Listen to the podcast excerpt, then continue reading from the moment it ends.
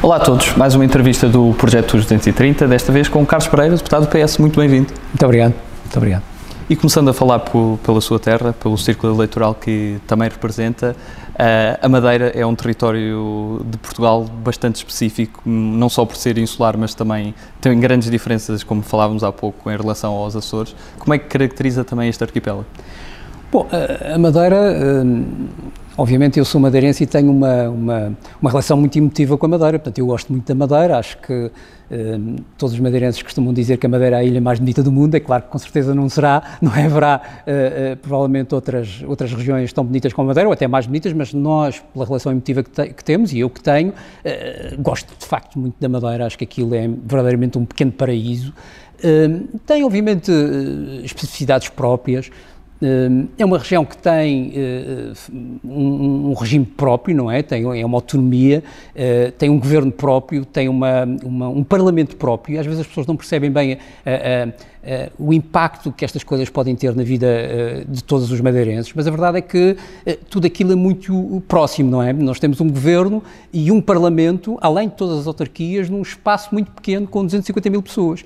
E, e portanto, isto faz toda a diferença. Para ter uma ideia, na Madeira existem muitos meios de comunicação social e digamos que a vida pública de todas as pessoas ou das pessoas que têm alguma uh, interferência pública tem um impacto uh, grande. E portanto tudo isto faz uma diferença uh, significativa quando se compara com outros territórios como alguns que existem no continente que muitas vezes acabamos de comparar às vezes ouço comparações do género. É, a Madeira é mais ou menos a Amadora a Amadora também tem 200 mil pessoas. Ora não é nada é uma coisa completamente diferente porque o que está em causa não é a dimensão das pessoas é que a forma como as pessoas se relacionam o, o, o modelo modelo da organização, por ser uma autonomia, por ter um governo próprio, por ter um parlamento próprio, faz toda a diferença e, e, e obviamente, marca as pessoas, não é? É um, um bocadinho uh, significativa a forma como nós acabamos por ficar marcados, porque vivemos num pequeno país, um bocadinho assim. E é um maior desafio também representar esse círculo eleitoral, até pela gestão de, da semana. É um desafio muito grande, é um desafio muito grande a vários níveis, naturalmente do ponto de vista daquilo que é o desafio político, não é? O desafio político, porque a ideia base é em qualquer circunstância, nós podemos ter uma postura e uma uh, interpretação dos factos que permita sempre a defesa da região, não é? Isso é muito importante para nós, independentemente de quem esteja a mandar na Madeira, porque aquilo que lhe dizia há bocadinho é muito importante, nós temos um governo próprio na Madeira com um parlamento próprio, e, portanto, alguns dos debates, ou alguns debates que se passam aqui, também se passam lá, uh, dentro da sua especificidade própria. Portanto, o, o, o, deputado da Madeira, ou mesmo o deputado dos Açores, mas o deputado da Madeira em particular, uh, tem sempre um grande desafio, porque, por exemplo, neste caso em particular, nós temos lá um governo regional que é do PSD e temos aqui um governo que é do PS. E, portanto, há naturalmente um antagonismo para começar partidário, mas depois há interesses regionais que muitas vezes o próprio Partido Socialista pode não estar de acordo, mas que para nós são importantes que sejam satisfeitos. E, portanto, há aqui desde logo uma contradição que nós temos que saber eh, e ser capazes de ultrapassar com o equilíbrio eh, que, que importa, porque eh, nós temos as nossas próprias convicções, as nossas convicções têm uma base ideológica, mas muitas vezes essa base ideológica não deve contar para aquilo que é o interesse da Madeira do ponto de vista prático. E às vezes essa contradição leva-nos a muitas dificuldades e a desafios muito grandes para poder defender a região, em que muitas vezes temos de estar contra aquilo que é a posição do partido no plano nacional, e isso exige de nós coragem, existe estratégia, exige estratégia existe, capaci existe capacidade para podermos levar a água ao nosso moinho. Eu diria que o mais importante não é fazer um combate uh, permanente é sermos capazes de, uh, com os nossos argumentos, com a nossa capacidade de influência, uh, levar água ao nosso moinho sem esse combate. Mas se em algumas circunstâncias o combate tiver que existir, ou seja, se existir um tema, um dossiê que é muito importante para a Madeira, que por acaso até é defendido pelo governo regional, que é do PSD, e o nosso governo não, não, não tem essa mesma visão, e nós achamos que é importante para a Madeira, esse combate terá que ser feito, é isso que eu penso. E como é que foi o período de vir estudar para Lisboa, essa adaptação e porquê economia? Bom, é uma, uma bela pergunta. Uh, uh, talvez uma coisa tenha a ver com a outra, porque eu sempre quis economia. Uh, havia duas possibilidades, era jornalismo e economia. Eu achava que, que confesso que não me consigo lembrar bem as razões, mas achava que tinha jeito para, para ser jornalista, achava que esta ideia da intervenção, acho que é um bocadinho esta ideia da intervenção, de poder, poder estar presente no debate público sobre as coisas importantes, e eu achava que o jornalismo era uma, era uma hipótese. Mas eu lembro que na altura eu, era, eu gostava de matemática e uh, naquela coisa, estas coisas também não têm um, um racional tão, tão, tão, eu diria, enfim, tão, tão certinho como se possa imaginar. Eu gostava de matemática e havia um conjunto de colegas que também eram de matemática e eu não queria deixar de estar na turma deles. E, portanto, acabamos por ir para matemática e sobrou a economia.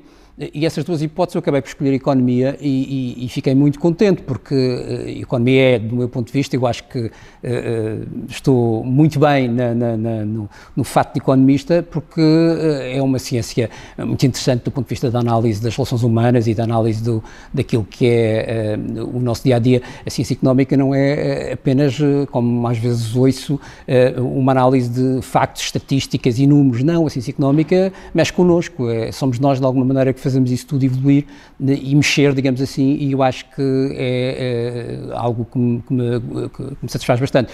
E, portanto, na altura não havia economia na Madeira, nós tínhamos uma universidade mas que ainda estava a dar os primeiros passos e, portanto, só havia uma hipótese, era vir para o continente eh, estudar uh, e, Lisboa era, foi a primeira hipótese, na altura que sempre quis uh, estar no ISEG, tinha uma boa imagem do ISEG, um, havia grandes nomes portugueses que tinham passado por lá, eu achava que aquilo era, de facto, um bom cartaz Uh, e que ainda tempo o ISEG, fiquei no ISEG, e foi, foi um período importante, cinco anos em Lisboa, depois fiquei cá, ainda fiz uma pós-graduação na altura uh, em Desenvolvimento Rural, no Instituto Superior de Agronomia, pode-me perguntar porquê desenvolvimento rural, também não tenho nenhum, nenhuma razão objetiva, era porque eu tinha uma namorada no Instituto Superior de Agronomia e achava que tinha que ficar mais um ano e, portanto, fiz um, uma pós-graduação muito engraçada sobre desenvolvimento rural foi muito importante em termos de complemento, era uma área que eu nunca tinha uh, discutido, nem estudado, nem pensado, tinha a ver muito com a agricultura com, com, e com a evolução agrícola em Portugal e também, de alguma maneira, um, um certo declínio que ocorreu, uh, a importância das, da PAC, a importância do desenvolvimento rural, enfim, isso foi tudo muito relevante para o meu crescimento do ponto de vista intelectual e acho que foi, acabou por ser, por ser engraçado. E, portanto, passei seis anos em Lisboa, e, e, foram naturalmente muito úteis uh, para mim, porque um miúdo que sai da Madeira aos 17 anos uh, e tem pouco mundo, a ideia de estar na capital do país é também muito relevante e acho que isso é muito importante. E depois, como é que foi também o regresso à Madeira e também o seu percurso profissional? Bom, o regresso à Madeira foi relativamente tranquilo. Eu, eu na altura, tinha um professor que era o Maximiano Martins, eh, que eh, tinha sido na altura, nessa mesma altura, convidado para eh, ser presidente do Madeira Tecnopolo já são muitos anos, foi um dos primeiros parques de ciência e tecnologia que surgiu no país. Havia o, Parque Tecnológico do Gueiras e havia uh, o, o Tacos Parque, não é? E, havia, e, e, depois apareceu o Madeira Tecnopolo. Era um bom projeto, era um projeto de vanguarda na altura. E o Maximiliano Martins era uma pessoa muito com, conceituada nessa área e uh, foi convidado pelo Governo Jornal da altura para uh, montar esse, esse parque tecnológico. E precisava de pessoas e convidou-me, tínhamos uma, pá, ele conhecia-me, etc, convidou-me e eu, eu aderi imediatamente a essa ideia, queria voltar para a Madeira nessa altura e, e fiquei a trabalhar numa coisa que não era o Parque de Ciência e Tecnologia, na fase inicial foi no Parque de Ciência e Tecnologia, mas depois uh, aquilo uh, acabou por se formar várias coisas e uma delas foi uma coisa que se chamava Centro de Ciência e Tecnologia da Madeira, que era uma interface Universidade-Empresas. Basicamente era, estamos a falar há mais de 20 anos, uh, uma ideia que hoje é comum falarmos, mas que há mais de 20 anos não era, que era uma, uma entidade que basicamente fazia a, a, a, tradução daquilo que eram os interesses das empresas com as universidades. No fundo, fazia a transferência de ciência e tecnologia das, das universidades para as empresas. Uma coisa muito nova, muito inovadora, muito à frente do seu tempo, eh, teve bons resultados, foi muito engraçado e foi aí que eu comecei. E, depois disso, tive uma, uma, uma das melhores experiências de, de profissionais uh, que, que, que, me formou. Eu acho que hoje, eh, eu diria que aquilo que é o meu pensamento sobre a forma como a sociedade deve estar organizada, eh, tem também, além de toda a minha formação e educação, naturalmente, eh, tem muito a ver com a minha passagem para a Câmara de Comércio e Indústria da Madeira, é a principal associação de empresas da região, uma coisa, uma entidade com muitos anos, nasceu em 1822, portanto há muitos anos, de facto mais de um século, com, com, uma dinâmica muito interessante. E eu na altura fui convidado, era, um, era muito jovem, tinha 27 anos, julgo eu, fui convidado para um cargo, que na Madeira era uma coisa um bocadinho, eh, era um cargo pesado, era institucionalmente pesado, porque era ser o diretor-geral da Câmara de Comércio e Indústria da Madeira e foi uma experiência fantástica porque eu tive a oportunidade de modernizar uh, essa entidade. Era uma entidade que estava parada no tempo, tinha poucos associados, tinha associados uh, tradicionais, aqueles que de alguma maneira mantinham a, a, entidade, mas era preciso dar uh, corpo a um, a um, progresso diferente ali na, na, Câmara de Comércio, uma modernização da Câmara de Comércio, e foram sete anos, eu passei sete anos na Câmara de Comércio, absolutamente excepcionais, em que nós, de facto, modernizamos, eu posso dizer que hoje vejo a Câmara de Comércio e Indústria da Madeira como, como, uma atividade muito pujante, uma intervenção pública muito significativa, a ser ouvida pelos governos, portanto, com uma atividade como eu julgo que deve ter as associações desta natureza, e neste caso que, de defesa do tecido económico regional, e para mim teve uma importância significativa. É claro que pelo meio houve uma, algo que acontece muito na Madeira, quem não conhece não, não perceberá muito isto que eu vou dizer, mas que é uma, uma partidarização muito significativa, ou se preferir, uma politização muito significativa de todas as atividades. E eu, na altura, como tinha uma intervenção muito grande na, na, na na, na, sociedade através de, dessa minha função de diretor-geral da Câmara de Comércio, portanto intervinha muito em, do ponto de vista eh, daquilo que era relevante para o tecido económico, uh, acabei por obviamente ter uh, atitudes críticas àquilo que era o modus operandi do Governo Regional e uh, passei a ser visto como uma, uma, pessoa não grata, um indivíduo que, uh, enfim, não é, não é bem visto, não é bom para a Madeira, uh, um, digamos assim, um, uma propaganda montada pelo governo da altura. e isso era frequente nessa altura em que havia um, um, domínio significativo de um partido com uma figura como Alberto João Jardim e, portanto, era de facto muito, muito complicado. de resto, eu devo dizer com muita com muita vontade hoje que encerrei esse capítulo em 2015, quando, exatamente quando vim, eh, eh, pouco tempo vim para a Assembleia da República, quando escrevi um livro sobre aquilo que eram os anos do, do, do Jardim. E isso foi muito importante para mim, porque não só coloquei no papel aquilo que eu achava que tinha sido a evolução da Madeira ao longo dos anos, como encerrei esse capítulo que foi muito duro, de combate muito político muito um, epidérmico, digamos assim.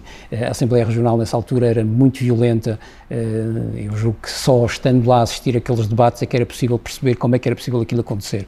Havia, obviamente, uh, enfim, uma degradação uh, tremenda daquilo que são os princípios democráticos de funcionamento de um Parlamento um, e havia uma, um desinteresse total do país relativamente ao que se passava ali. Ou seja, se por um lado a autonomia é uma coisa boa porque permite haver um governo próprio que desenvolve uma região porque está próxima das pessoas e há um parlamento que colabora com isso, por outro lado, essa autonomia, esse distanciamento fez com que, de alguma maneira, a Madeira ficasse um bocadinho abandonada pelos poderes soberanos do país, em que, a determinada altura, as, os atropelos tremendos, grosseiros que haviam à democracia nunca foram uh, postos em causa. Aliás, eu lembro um episódio uh, que ocorreu numa determinada altura, numa deslocação do Presidente da República, Cavaco Silva, à Madeira, e o Jardim, no dia antes da, da, deslocação, disse que não vale a pena o Presidente ir à, ir à, à Assembleia Regional, porque aquilo era um bando de loucos. A expressão foi exatamente assim, um bando de loucos.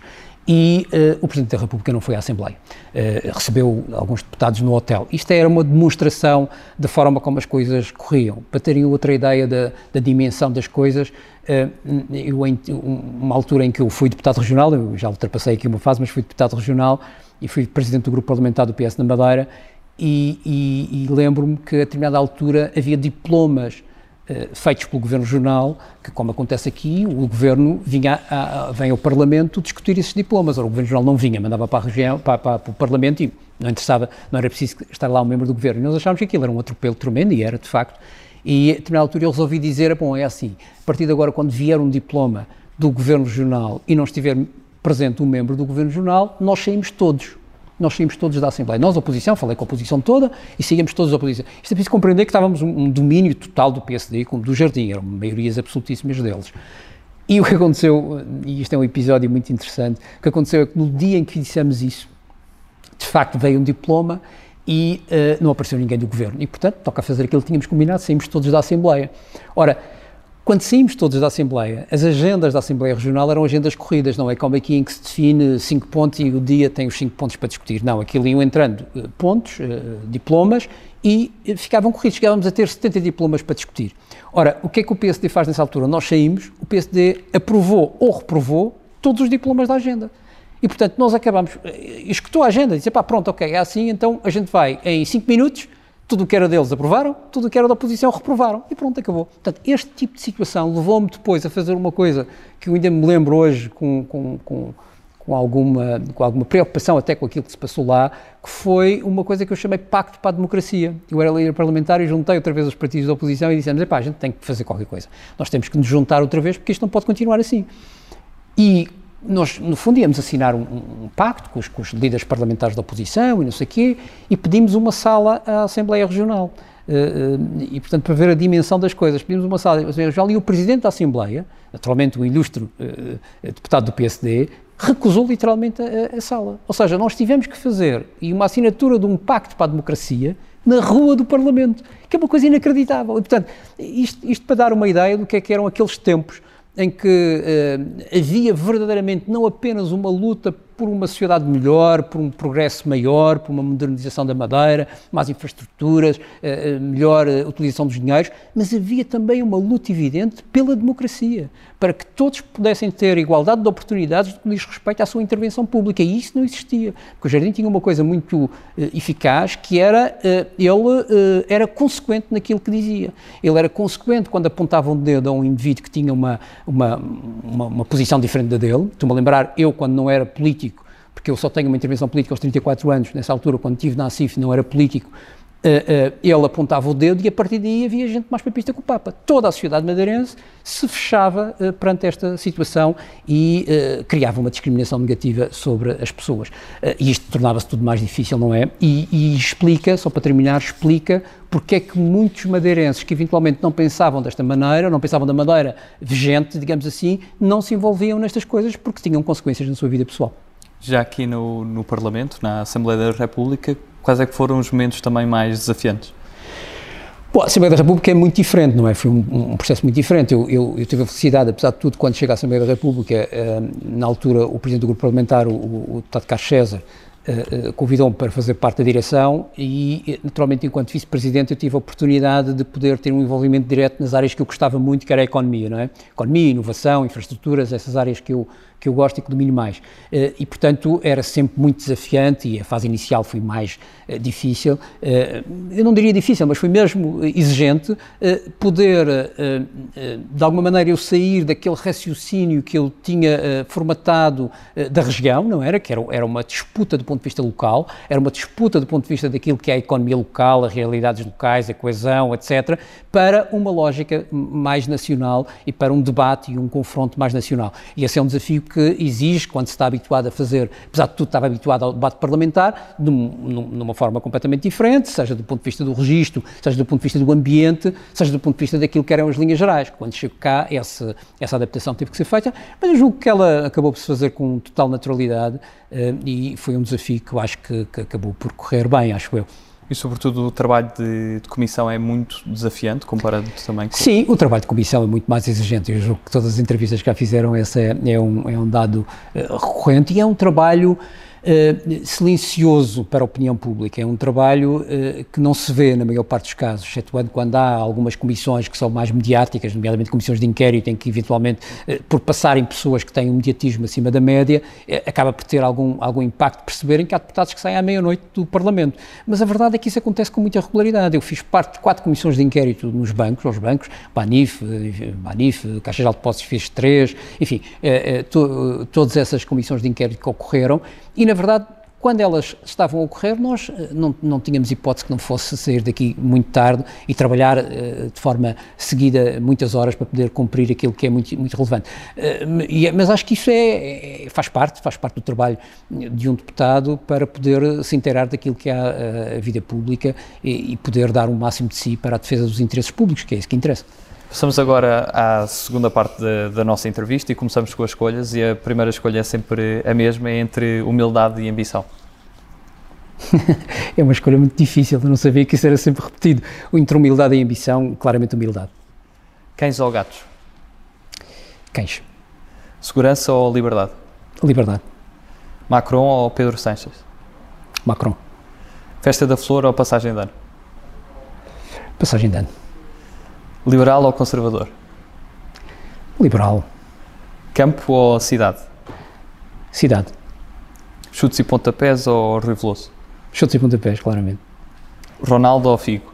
Ronaldo. Isso, era, isso seria é, terrível. Eixo do Mal ou Governo Sombra, que agora tem, tem outro nome, que não se pode pronunciar? Uh, Governo Sombra. 230 ou 180, em termos de número de deputados? 230.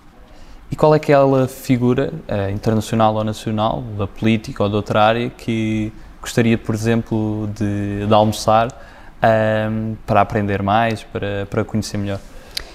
Bom, há uma figura incontornável que eu acho que tinha, talvez por tudo aquilo que, que tem à volta dele, que é o Papa Francisco, e, e também por uma razão muito simples, eu sou católico e e há sempre um conjunto de mistérios que eu uh, nunca consegui resolver, uh, apesar da minha, da minha fé, digamos assim, na, na Igreja. Uh, eu acho que o Papa Francisco é uma figura que eu gostaria de poder, poder conhecer.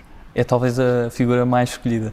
É, eu, eu acredito é, que sim, eu acredito que sim. Acredito e sim, qual é que seria a primeira pergunta que lhe faria ao Santo Padre?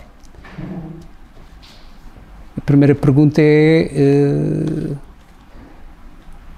se ele acredita mesmo em Deus porque é uma coisa uh, muito. Uh, aparentemente, esta pode ser uma pergunta uh, sem sentido, mas eu acho que a, questão fundamental da Igreja Católica é mesmo acreditar ou não acreditar. E nós, muitas vezes, mesmo os católicos, questionam-se de forma bastante frequente sobre a existência ou não de Deus. Eu acho que todos nós, pela fé que temos, uh, todos nós católicos, pela fé que temos, tendemos naturalmente a não pensar nisso. Mas ao longo da vida, por várias razões, pensamos muitas vezes nisso. E eu acho que o Papa Francisco é, obviamente, sendo o, o, o chefe supremo da Igreja, uh, a pessoa certa para poder-nos, uh, de alguma forma, sossegar perante as, as dúvidas que os católicos naturalmente têm. E no mundo da, da música, há assim alguma inspiração, algo que conheça mais? Sim, no mundo da música eu devo dizer que as minhas inspirações são da altura de faculdade. Eu uh, continuo a ouvir uh, grupos como U2, Lloyd Colland Commotions, Supertramp, uh, enfim, são grupos que de facto me marcaram bastante. eu não sei se é um bocadinho saudosismo da minha parte, mas são aqueles grupos que eu, que eu mais gosto de ouvir, continuo a gostar de ouvir. Naturalmente conheço imensa música, eu gosto de música pop, música variadíssima, todo tipo de música, mas essas são as músicas que me marcam mais. Quando eu começo a ouvir música destas, eu paro logo e digo, pá, esse grupo é fantástico. E na literatura? Pá, muitas coisas, não é? Eu, eu, eu, eu uh, leio, uh, eu não sou muito uh, criterioso naquilo que leio, eu leio, eu leio muita coisa e, e costumo ter um, um, defeito que é leio algumas coisas ao mesmo tempo. Eu tenho um, um livro que li, que uh, lembro-me de ler pelo título, mas depois fiquei, uh, foi um prémio Pulitzer, que é A Conspiração de Estúpidos, um, e, e, A Conspiração de Estúpidos é um daqueles livros que uh, me marcou muito, porque é um nonsense, é um, é um livro todo ele uh, nonsense, mas com uma, com uma com uma, com uma mensagem muito forte. E, portanto, isto para dizer que eu tanto leio isso, como leio muitos autores portugueses, como leio romances uh, de, de, de, autores estrangeiros, portanto, aqueles mais pop, como nós ouvimos por aí, e, portanto, faço leituras cruzadas nesse sentido. E no cinema? Pá, gosto, gosto de coisas eh, de ação e de ficção científica, são as coisas que eu vejo mais. ação e ficção científica eu gosto bastante. Eh, agora, com, esta, com a questão da Netflix, eu eh, vejo imensas séries. As coisas que mais gosto é, de facto, ação, espionagem, ficção científica e, e, devo dizer que sou um grande consumidor de coisas da Netflix, até porque vejo-as sempre na, quando estou a viajar. Muitas vezes, para passar o tempo, faço downloads de todas as séries que aparecem e vou fazendo. Gostei, por exemplo, muito de uma, de uma série muito engraçada, com, com, muito interessante, que foi a Segurança Nacional, por exemplo, uh, espionagem, uma coisa pesada, mas muito, muito interessante. Uh, mas depois gosto também de ver o Star Trek, é uma coisa que gosto bastante, portanto, sou muito, não tenho também, não, não sou obcecado relativamente a um tipo de, de estilo, mas ação e ficção científica é o que eu prefiro. E qual é aquele país que nunca visitou e está no topo da lista? Nova Zelândia. Por alguma razão específica? Quer dizer, eu acho que sempre achei que, bom, nós hoje temos, nós nunca visitamos, mas hoje temos a felicidade de ver imagens e consultar coisas, etc. e uh, a Nova Zelândia é de facto algo uh, absolutamente excepcional do ponto de vista de paisagem, do ponto de vista de enquadramento. Uh, além do mais, eu já tive um ou dois amigos que, que fizeram viagens à Nova Zelândia e passaram muito tempo, um, são amigos que gostam de passear a pé, etc. E aconselharam-me vivamente um, um, uma, uma, viagem à Nova Zelândia e talvez estava tão distante que é aquele que eu tenho sempre no topo, embora ainda não tenha tido a oportunidade de fazer essa viagem, mas um dia farei, com certeza. Passando a um conjunto de palavras soltas, peço que me diga o que é que associa cada uma destas palavras numa ou em poucas palavras. A primeira é PIB. Crescimento. Horizonte 2020. Investimento público. Caixa Geral de Depósitos. Banco Público. Herança. O que deixamos. Comunicações eletrónicas. O futuro. Habitação. Essencial. Atlântico. Um mar de oportunidades. Desertas. Uma ilha fantástica. Pragmatismo. Ser utilitário. Família. Uh, a base de tudo. Futuro. Progresso. E o que é que se pode fazer mais para aproximar os portugueses da política? Eu acho que uh, o que é mais importante é nós sermos capazes de estabelecer um diálogo franco com uh, os cidadãos. Uh, e nem sempre isso é possível, uh, ou nem sempre isso acontece, melhor dizendo. Um, um, diálogo franco com os cidadãos significa não cometermos erros como mentir aos cidadãos, ou se quiserem faltar a verdade, há quem diga que não, mas pronto, mentir aos cidadãos, não prometer aquilo que não se consegue fazer, criar falsas expectativas, uh, dizer uma coisa e fazer outra. Enfim, há um conjunto de premissas que tem a ver com a ética, que tem a ver com o comportamento, que tem a ver com a atitude, que nós devemos ser capazes de praticar no nosso dia a dia. Supendo os cidadãos não confiarem naquilo que dizemos. E eu acho que isso é o grande desafio, não é? e as pessoas talvez não compreendam o quanto esse desafio é difícil de executar.